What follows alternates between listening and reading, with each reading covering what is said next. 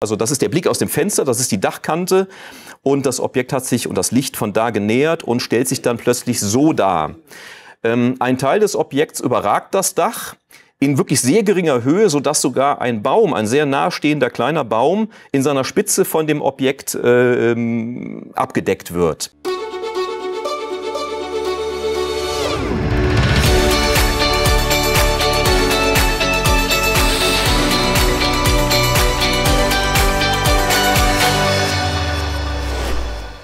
Herzlich willkommen bei Exo Magazin TV, dem Magazin für Freigeister.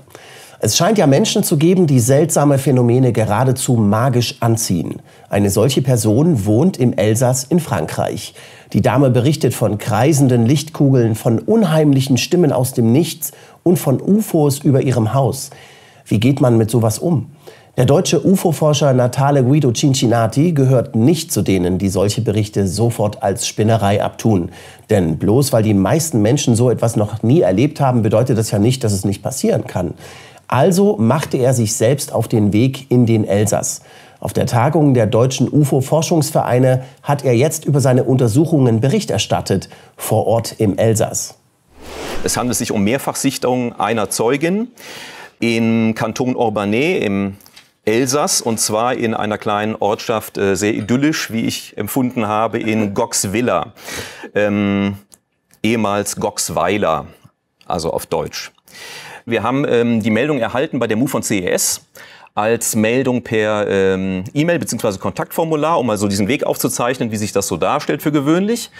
Ich hatte äh, den Kontakt mit der Melderin aufgenommen, habe ähm, sozusagen unser Interesse bekundet, dass wir diesen Fall gerne ähm, dokumentieren würden, umfassend, weil er sich in der Erstbeschreibung, in der Erstmeldung sehr interessant dargestellt hat, vielschichtig. Und ähm, wir sind sehr schnell ins Gespräch gekommen und es war klar, dass das ein Fall von einer oder dass es Fälle von einer solchen Komplexität sind, dass es keinen Sinn macht, das telefonisch zu bearbeiten, sondern dass äh, am besten mit einer persönlichen Vorortbefragung das äh, zu verbinden wäre.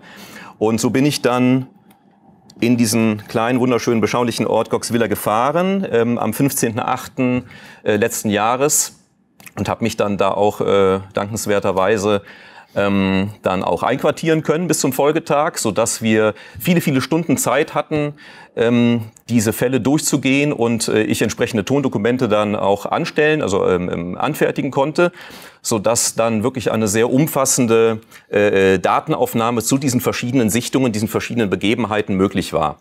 Der Ort, wie gesagt, äh, Goxwiller, ist hier auch mal wenn auch sehr grob.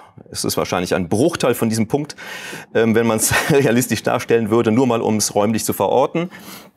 Die Hauptzeugin würde ich jetzt mal nennen, äh, Jahrgang 1956, ist auch hier im Raum anwesend, so dass wenn also Detailfragen ähm, auftreten sollten, würde ich bitten, diese Detailfragen dann auch so an mich dann heranzutragen und dann können wir das vielleicht auch dann mit der Zeugin dann auch später noch klären. Äh, die Sichtungen, um die es geht, erstrecken sich über einen ziemlich langen Zeitraum, die habe ich unten mal aufgeführt. Das heißt, es gibt eine erste Sichtung im Januar 2007, dann drei sehr hm, brisante Tage äh, in Folge, 11., 12., 13. Februar 2007, wo sich eine Reihe verschiedener Dinge, interessanter Dinge ereignet haben. Ende Oktober 2017 äh, eine weitere Sichtung und die letzte dann, mir bekannte, vielleicht hat sich seitdem Neues ereignet, äh, zugetragen, 2018 im Juli. Ich beginne mal mit der ersten, die vielleicht noch ja, ich beginne einfach mal mit der. Ähm, Ende Januar 2007, wie gesagt, eine Sichtung ähm, bei äh, Tageslicht am Nachmittag. Und zwar handelt es sich um ein, ein Objekt, eine, ich würde mal beschreiben, eine klassische Untertasse, wenn man es so sagen mag, ähm, äh, bei Tageslicht in unmittelbarer Nähe äh, zur, ähm, zur Autobahn. Das zeige ich gleich auch nochmal auf einer Karte. Es handelt sich um eine Nahbegegnung, also unser, ähm, äh, unsere Vorabklassifikation nach Ellen Heineck wäre dementsprechend ein CE1-Fall ohne Wechselwirkungen mit der Umwelt ähm, aber immerhin unter 150 Meter, so dass wir da bei Klasse 1 wären, also bei, äh, bei CE 1 wären. Und äh, nach Valais stellt sich das genauso dar und nach Routledge, der äh, auch eine gewisse Tradition hat bei der MU von CES, deswegen habe ich ihn aufgeführt, wäre das ein Klasse A-Fall für diejenigen, äh, denen das was sagt. Also ein Fall äh, eines Objekts, das äh, massiv erscheint, also dinglich, massiv, nicht jetzt äh, als reines Lichtphänomen, sondern als ein, ein, ein Objekt, ein Flugkörper, könnte man auch sagen. Ähm, das Ganze, wenn ich das noch richtig in Erinnerung habe, da war ich mir nicht mehr ganz so sicher, hat sich in diesem Streckenabstrich äh, Abstrich, ähm, abgespielt zwischen äh, Straßburg äh, Richtung Aubanais. Das ist hier. Das hier ist der Großraum Straßburg, also der süd die südliche Peripherie davon. Und dieser Autobahnabschnitt ähm, hier muss sich das abgespielt haben, interessanterweise in der Nähe des Flugplatzes Ensheim. Aber das können wir vielleicht gleich noch klären. Ähm, so hat sich das dargestellt. Also die Zeugin äh, befand sich auf der Rückfahrt von der Arbeit, tagsüber wie gesagt, auf der A35 von Straßburg kommend Richtung Aubanais, rechtzeitig, also sie war links, also als Fahrerin natürlich, ne, der, äh, hat sie links gesessen. Das heißt also, die äh, Beobachtung des Objekts hat stattgefunden durch das Seitenfenster des Beifahrersitzes, auf dem aber keiner saß, weil sie alleine unterwegs war. Ähm, es handelte sich um ein ovales, silbermetallisch glänzendes Objekt, also sie sagte selber, ein klassisches UFO, also so wie man sich ein UFO vorstellt, also ein klassisches UFO, das sich parallel zur Autobahn in Fahrtrichtung bewegte, in sehr geringer Höhe von wenigen Zehnermetern, vielleicht sogar also wirklich ganz, ganz im ganz geringen Zehnermeterbereich, in ungefähr 150 geschätzten Metern Entfernung. Wie gesagt, die Sichtung ist durch das Seitenfenster, hat durch das Seitenfenster stattgefunden. Das Objekt hat sich in wechselnden Geschwindigkeiten ähm, bewegt und das Ganze ungefähr zehn Minuten lang. Man könnte jetzt sagen, es ist relativ lange, ja, weil der Verkehr äh, stockend war zu der Uhrzeit. Das heißt, es war also ähm, äh, die Möglichkeit, äh, da man halt langsam fuhr, ähm, auch mal genauer hinzuschauen. Ähm, äh, interessanterweise hat die Zeugin wahrgenommen oder meinte wahrgenommen zu haben, dass das Objekt sich dem, dem äh, der Fahrgeschwindigkeit der Fahrzeuge zum Teil anpasste. Also mal schnellere Abschnitte flog und dann wieder langsamer, also nicht kontinuierlich in einem durchflog. Das ganze Objekt ist dann außer Sicht geraten, als zu dem Zeitpunkt damals die A35 ihr Ende nahm und dann überging in eine Allee mit Baumbestand, sodass dann das Objekt durch Bäume äh, verdeckt war. Äh, und das Ganze führte dann zu einer äh, tatsächlich auch zu einer kleinen Zeitungsmeldung, die nicht von der Zeugin ausging, sondern offenbar mehrere Autofahrer an dem Tag äh, dieses Objekt wahrgenommen haben und am Folgetag dann in der Tageszeitung ähm, eine kurze, ein kurzer Artikel äh, über diese Sichtung dieses Objekts stattgefunden hat. Ähm, wie Sie sehen, ist der jetzt nicht ganz so äh, komplex, dieser Fall, äh, dokumentiert. Ich muss aber mich auch zeitlich ein bisschen komprimieren. Deswegen will ich einfach nur den Überblick über dieses, äh, diese Vielfalt an, ähm, an, an, an äh, Sichtungen einfach mal geben. Ähm, hier kommen wir jetzt eigentlich eher so zum Kern der Sichtungen.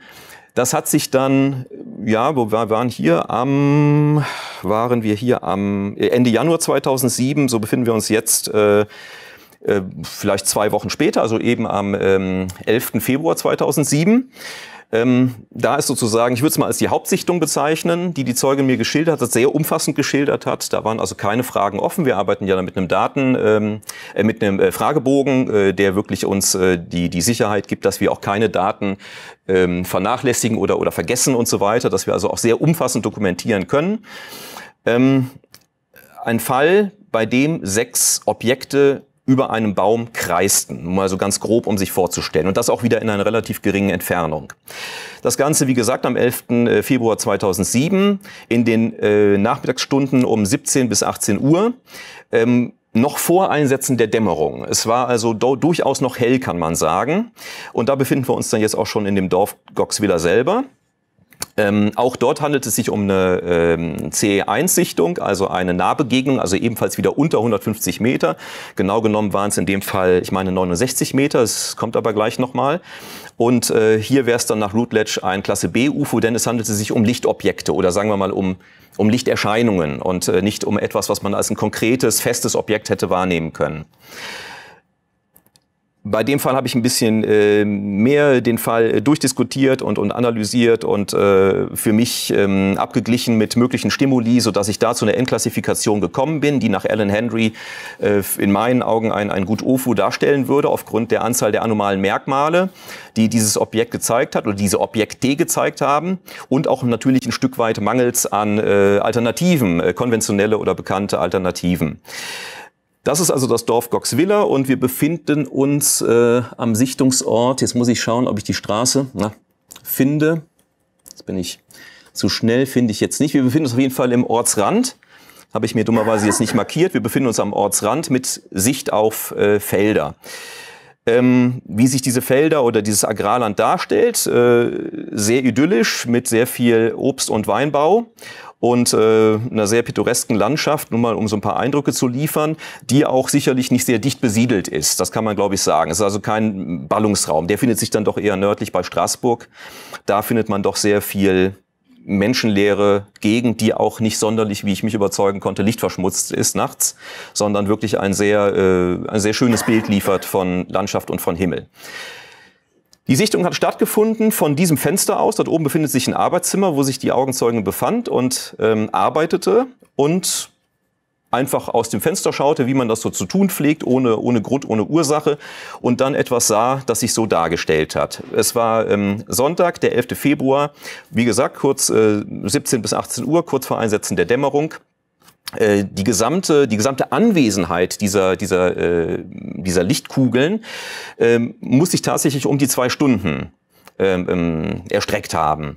Ähm, jetzt hat die Augenzeugin aber nicht kontinuierlich durchbeobachtet, sondern ungefähr 45 äh, Minuten davon beträgt die Beobachtungsdauer. Immer wieder mal mit Unterbrechungen. Aber es hat sich faktisch nichts verändert an dem Zustand, was da beobachtet wurde. Ähm, das Arbeitszimmer ist wie gesagt im ersten Stock. Ähm, die Sichtung fand statt, teils bei geschlossenem, teils bei geöffnetem Fenster. Es wurden beobachtet sechs Lichtkugeln äh, in den Farben Rot, Blau, Grün, Gelb und zweimal orange. Diese Kugeln muss man sich nicht als Lichtflecke vorstellen, sondern wirklich als sehr konkrete, helle Lichter, die also vielleicht wirklich wie, wenn Sie sich vorstellen, einen Ball, der aus Licht besteht, der aber nicht strahlend ist, der also nicht seine Kante, seine Oberfläche überstrahlt, sodass man ihn nicht als Ball oder als runde Form erkennen könnte, sondern tatsächlich als eine äh, abgeschlossene Kugel, trotzdem ein sehr intensives, farbiges Licht gezeigt hat, das in keiner Weise irgendwie diffus oder so wirkte, sondern sehr klar abgegrenzt und eine sehr eigene Dynamik zeigte. Dieses Kreisen war horizontal über zwei Alleebäumen in relativ geringer Höhe über, die, über den Baumwipfeln äh, in gleichbleibender Höhe. Es hat sich also über die gesamte Beobachtungsdauer nicht in der Höhe verändert, dieses, diese, diese ähm, insgesamt äh, sechs Lichtkugeln. Ähm, nach circa zehn Minuten, also die Rotation verlief äh, langsam von rechts nach links in gleichbleibender Höhe, aber sehr langsam relativ langsam, vergleichbar mit einem Kettenkarussell, so äh, war die, die Einschätzung der Augenzeugin. Und nach ungefähr zehn Minuten scherte eine erste Kugel einige Meter nach rechts aus, also so von der Einschätzung her der Augenzeugin einige Meter nach rechts aus, verblieb dort etwa 30 Sekunden äh, stillstehend, um dann wieder in diesen rotierenden Pulk zurückzukehren und weiter zu kreisen. Ungefähr fünf Minuten später passierte das mit einer weiteren Kugel, dann nach oben und eine dritte dann nach links. Und das wiederholte sich immer wieder, sodass also äh, ein Eindruck entstand, da ist etwas wie eine Choreografie, da ist irgendwie wie ein, ein, ein koordinierter Tanz, der da stattfindet, dieser Lichterkugeln in Baumwipfelhöhe äh, in geringer Entfernung, nämlich gerade mal, das habe ich abgeschritten, bei 59,5 äh, Meter Entfernung, also wirklich eine sehr geringe Entfernung. Ähm, es bestand bei der Zeugin der Eindruck, dass irgendwie entweder eine Art von Kommunikation unter diesen Kugeln, unter diesen Lichtkugeln stattfinden musste oder dass sie irgendwie zentral gesteuert waren. Also ich bin ja der Meinung, dass so etwas viel häufiger vorkommt, als es den Anschein hat. Aber wer traut sich schon offen zuzugeben, dass er etwas beobachtet oder erlebt hat, dass er sich nicht mal rational erklären kann? Ich finde, wenn wir solche Phänomene verstehen wollen, dann müssen wir das gesellschaftliche Tabu überwinden, das die Zeugen daran hindert, über ihre Erlebnisse zu berichten. Und darum veröffentlichen wir diesen ausgezeichneten Vortrag von Natale Guido Cincinati jetzt auf Exo Magazin TV. Aber nur für diejenigen, die ein Abo auf unserer Webseite abgeschlossen haben. Dort könnt ihr euch hunderte exklusive Filme für Freigeister anschauen, die es nirgendwo sonst gibt. Das Abo kostet im ersten Jahr 49 Euro und erst ab dem zweiten Jahr wird der volle Jahresbeitrag fällig. Es sei denn, ihr seid Mitglied in einem UFO-Forschungsverein. Weitere Infos dazu auf unserer Webseite exomagazin.tv slash Rabatt. Wenn ihr per SEPA-Lastschrift bezahlt, ziehen wir den Rabatt automatisch ab. Aber wenn ihr per PayPal bezahlen wollt, dann müsst ihr bei der Anmeldung gleich auf der ersten Seite so einen Gutscheincode eingeben. Und der lautet Freigeist, klein geschrieben. Wir überweisen aber auch zu viel bezahlte Beiträge zurück. Also keine Sorge, wenn was schief geht. Wir sehen uns. Bis bald. Ciao, ciao.